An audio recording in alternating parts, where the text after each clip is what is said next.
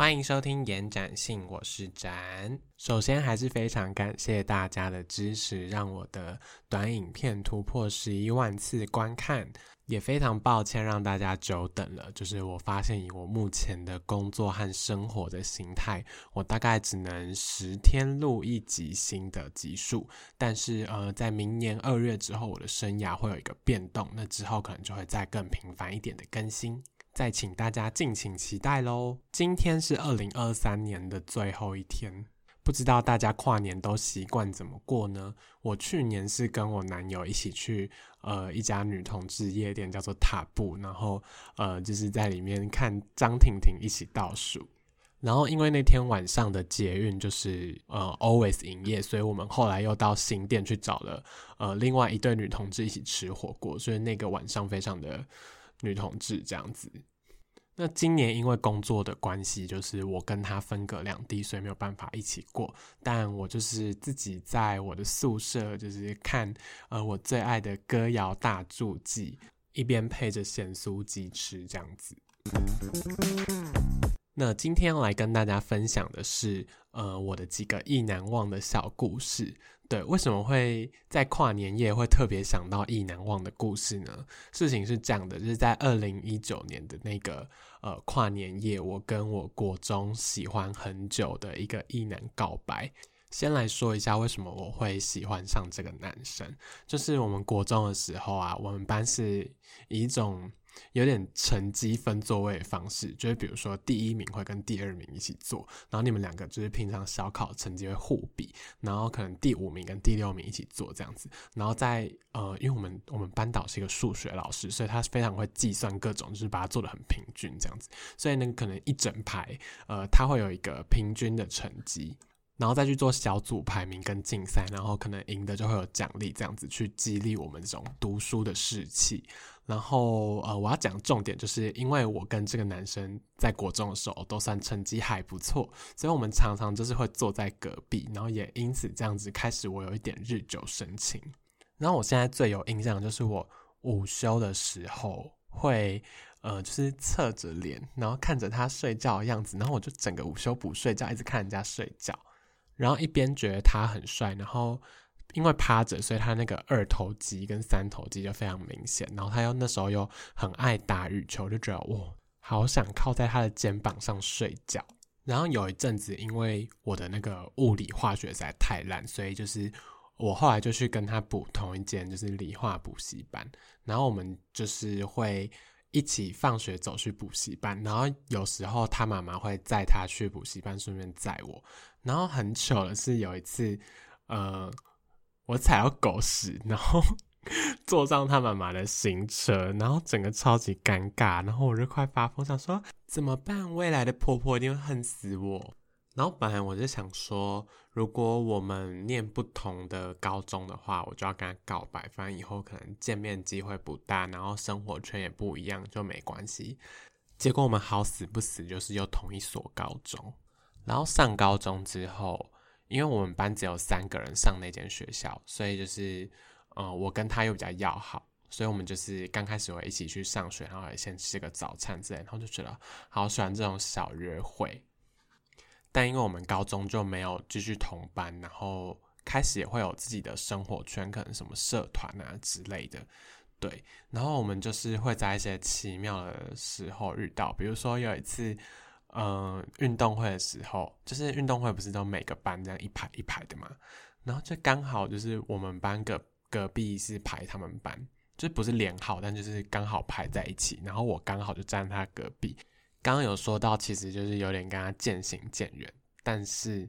就是每次看到他的时候，还是会有那种心动的感觉。而且你知道，高中生就是汗操更好，就是可能手臂更壮，我就是会更晕。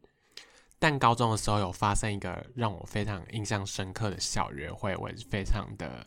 至今还是非常心动。就是我们学校每年年末都会有一个越野赛跑的活动，就是要跑五千六百公尺，然后要在四十分钟内跑回来才算及格。然后我每次都跑，就是就可能一届七百多个，我大概就是六百多名这样子，但就是有勉强及格。反正我们那天跑完就算放学，然后我跟我喜欢这个男生，就约我们跑完一起去吃冰，然后吃完冰又一起回国中看以前的老师。然后那天就觉得，就我们两个单独哦。然后那天晚上我们还就是留在以前的国中一起打羽球，我就觉得好喜欢这种很青涩，然后两个人的小世界的感觉，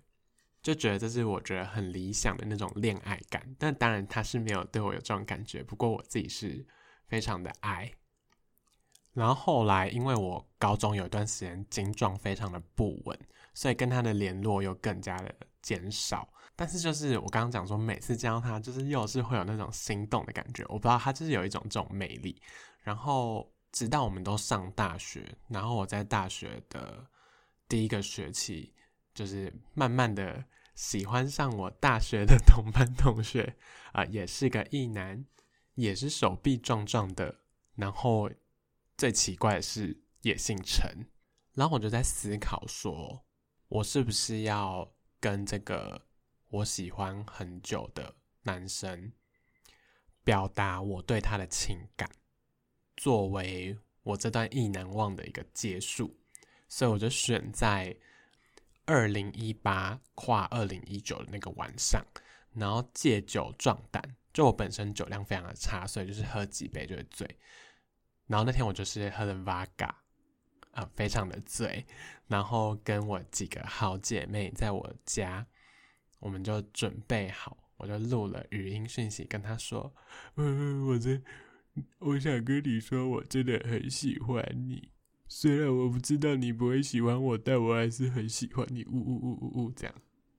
结果他竟然给我一个云端摸头杀，诶，他回我第一句话是傻孩子。我怎么可能因为这样就不跟你当朋友呢？你在我心中有很重要的位置之类的。然后我就原本是觉得这个单恋很辛苦，就是苦到哭，就变转变成你是感动到哭，你知道吗？就是原来我跟一个异男之间的爱可以发展到这个结局，我觉得非常美好。然后我刚刚有讲到，就是后来我们渐行渐远嘛。然后直到我跟他告白之后，我们好像又开启了某些话题跟连结，而且好像中间不会隔着一个什么，就是他知道我喜欢过他，然后这件事情也不会造成他的困扰，然后我也因此觉得很美好，然后我们就一直保持联络到现在，然后。我中间有交男朋友，有跟他说，然后他有一些新的恋情，他也会跟我分享。就我觉得，就是一种虽然说可能没有很常联络，但是有一种内心深处都惦记着彼此的感觉。然后今年我还约了他和他现任女友，还有我跟我男朋友，我们一起去吃了一顿火锅。然后我就觉得我非常满意这个局，在他和。现任女友整个从认识到交往的过程，他也一直都有跟我分享，就有一种参与一段恋情开花结果的感觉，有一种满足感，就是也非常的为他开心这样子。刚刚分享的是中学时期我喜欢很久的一个男生，中间有提到我上大学之后又喜欢上了，就是我们同班同学。就我发现，我真的是非常容易喜欢那种朝夕相处的人。然后你知道，在学生时期，就是会朝夕相处的，也不会每个都是同性恋嘛，所以就是 很容易会产生这种意难忘的状况。然后这个男生就是，呃，我上大学之后，因为我想要找一个运动，就是长期参与，所以我就去加了我们系的系排。然后就开始会跟同学在就是课余时间去打排球，然后我就觉得，嗯，怎么觉得好像过得比我高中的时候还要更青春。然后总之就是在某一次就是那种课跟课中间的休息，然后我们就去打球，结果就是这个男生他在扣球的时候就是杀到我的脸上，然后就是。整就是整个半边脸麻掉，但我就是还是会故作镇定的说：“哦，没关系，没关系，不会很痛，我休息一下就好。”结果就是我们走去上课之前，他就买了一支布丁口味的冰棒要给我冰敷，然后我整个对这个动作整个大晕哎！我不知道，反正就就你不觉得很可爱吗？一般人可能会买冰块给你冰敷，但是他买了一个布丁口味的雪糕，我就觉得嗯，想法很特别，我非常喜欢。然后就渐渐被这个人的不管长相啊、身材啊、或声音啊，或者是他种种的可能让人觉得很体贴的特质，就觉得非常喜欢这个人，但总觉得好像没有办法跟他更进一步，嗯，就是好像说变成一种可以交心的朋友的那种感觉。就是我有尝试。呃，有一些跟他单独相处的机会，可是好像都没有办法很对彼此敞开心房，就是一直聊一些不着边际的话题。然后其实这个让我蛮挫折的，就是因为我刚刚讲到说我前面那一次的经验是，我跟对方可能是在一个比较是自由的状态下，我可能才慢慢的对这个人产生一种暧昧的情愫。但是，呃，跟这个同学可能还没有那么熟的时候，我就开始对他有一些好感了，导致于我跟他相处的过程好像都蛮尴尬的。然后，呃，就他们一群男生要揪打球的时候，可能好像也不太会主动揪我，然后也这也让我有一种好像我没有办法成为他们的一员的感觉，然后就好像没有办法打入那个小圈圈，成为。我喜欢那个男生的那种，呃，好像在他心中占一个很重要的位置。但我觉得人真的是会学会长大跟接受一些生命中的遗憾吗？就我觉得好像慢慢的可以接受，不是每一段意难忘都会像我之前中学时期的有这么好的发展。可以跟对方发展成很好的挚友，会坦诚相见，就是在心灵上的坦诚相见，然后会把彼此放在心中很重要的位置。但这也不会怎样，就其实也不会很天崩地裂。但是对于当时可能很深陷那个喜欢对方的感觉的时候，其实好像真的还蛮难以自拔的，尤其是。当你在确定对方不会对你有任何相同的 feedback 的时候，其实那个感觉是很绝望的。我还记得我就是有在咨商室里面谈过这件事情，然后当时那个咨商师就用一个比较完形的技巧，我不知道大家有没有这样的经验，反正就是呃对着空椅讲话，然后把空椅上的。枕头想象成对方，然后对他讲话，然后再坐到那个椅子上，想象那个人会对自己讲什么。然后我在那次的智商 session 里面，我就发现，其实我真正担心的是，我好害怕我喜欢的人讨厌我，觉得我很脏，觉得我很恶心。这其实是我觉得内心很深层的一个恐惧。而且我在想，会不会很多同志或是男同志在喜欢异男的时候，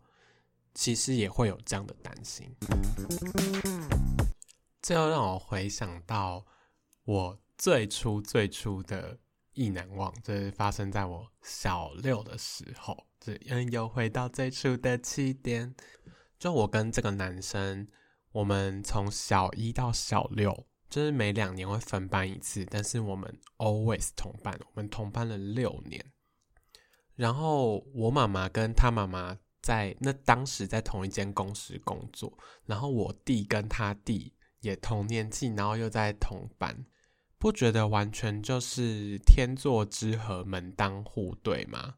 然后当时他也是手臂比较粗壮，我发现我就是一个喜欢手臂 粗壮的人。除了我刚刚讲的那些共通点之外，就是在小一的时候，因为我那时候在乡下地方，就是成绩非常名列前茅，所以很多家长会来问我说你在哪个安亲班或在哪个补习班，然后他妈妈就是其中一个，然后问了之后，他就把他儿子送来跟我同一个补习班补习，然后我们就从这样从小一一直这样补补补补补到小六，然后虽然我那时候也没有很认知到自己可能喜欢男生。是一直到小六可能才比较确认，所以有很长一大段时间，我都是声称我跟他喜欢同一个女生，但我可能只是觉得那女生蛮正的这样子。然后跟这个人相处的过程当中，也发生了很多，现在想起来其实还蛮不可思议。就对于一个小学生来说，而且我觉得听到这些，我的国小班导应该发疯，还有我的小学同学们应该也会发疯。就是当时我们在同一个安亲班的时候，我们会一起写作业，然后聊天嘛。然后某一天，他就我们就聊到说彼此有没有穿内裤。然后我那天刚好没有穿，然后我们就去厕所，然后互看鸡鸡。耶。我不知道大家小学的时候有这种很诡异的经验吗？还有一件更神秘的事，就是。我们避旅的时候，可能全班大部分都是睡三人房到四人房，刚好只有一间双人房。然后我那时候其实很担心他会不会想跟我一起住，结果他就很主动的来提议说：“哎，张长好，要不要跟我一起住那间双人房？”我那时候想说：“当然好啊。”结果我们晚上就是聊天、吃泡面，然后洗澡，可能准备要睡觉了嘛。我们就开始玩一个很奇妙的游戏，就是，嗯，两个人玩牌，然后输的脱一件，就是当做输的处罚。然后衣服脱完之后，处罚就变成摸对方的鸡鸡，然后事情就演变成我们在各自的床上比赛谁打手枪比较快。就后来想说。其实蛮怪的，就是好像应该要比谁比较慢才对。但反正因为我那时候也其实就是刚学会自慰，然后就也不太会。但我知道要怎么让自己很快射精，所以我就赢得了那场比赛。好，但也没什么屁用。然后我们隔天竟然就是装没事，就好像没有发生这件事一样。还有一件事就是，我那次看到他鸡鸡的时候，我记得，我记得我说。哎，你的好大哦！然后他说：“当然了。”我当时还是处于一个有点 confused 的状态，就是还不确定自己是不是真的就是同性恋。如果是现在，我真的会想要把它吃掉。哎，但因为我国中就是有换学区，所以就是我们开始交集越来越少。怎么每次都是这个结局？反正就是交集越来越少之后，我们就渐行渐远。然后我们小学毕业的时候，好像也没有那么流行用 FB 保持联络。而且我记得他好像是比较晚才开始用智慧型手机，所以就是错过了那个可以一直保持联系的过程。所以变成我们后来即使也有加了他的 FB，加了他的 IG，可是我们的联络还是非常的少。然后在就是前阵子大学刚毕业的时候，就其实蛮想跟他吃个饭，然后知道他最近过得怎么样，但是一直好像还没有找到适当的时间和机会，所以之后如果有的话再跟大家分享。以上就是今天的节目啦，希望大家喜欢这一次的意难忘三段小故事。那如果大家有什么特别的意难忘经验，也欢迎分享给我知道，也可以告诉我你们元旦和跨年假期都去哪里玩喽。如果你喜欢今天的节目，欢迎追踪我的 Instagram 或是订阅我的 YouTube 频道，按赞并推播给你可能会喜欢的朋友们。那延展性，祝您展性愉快，我们下次见喽。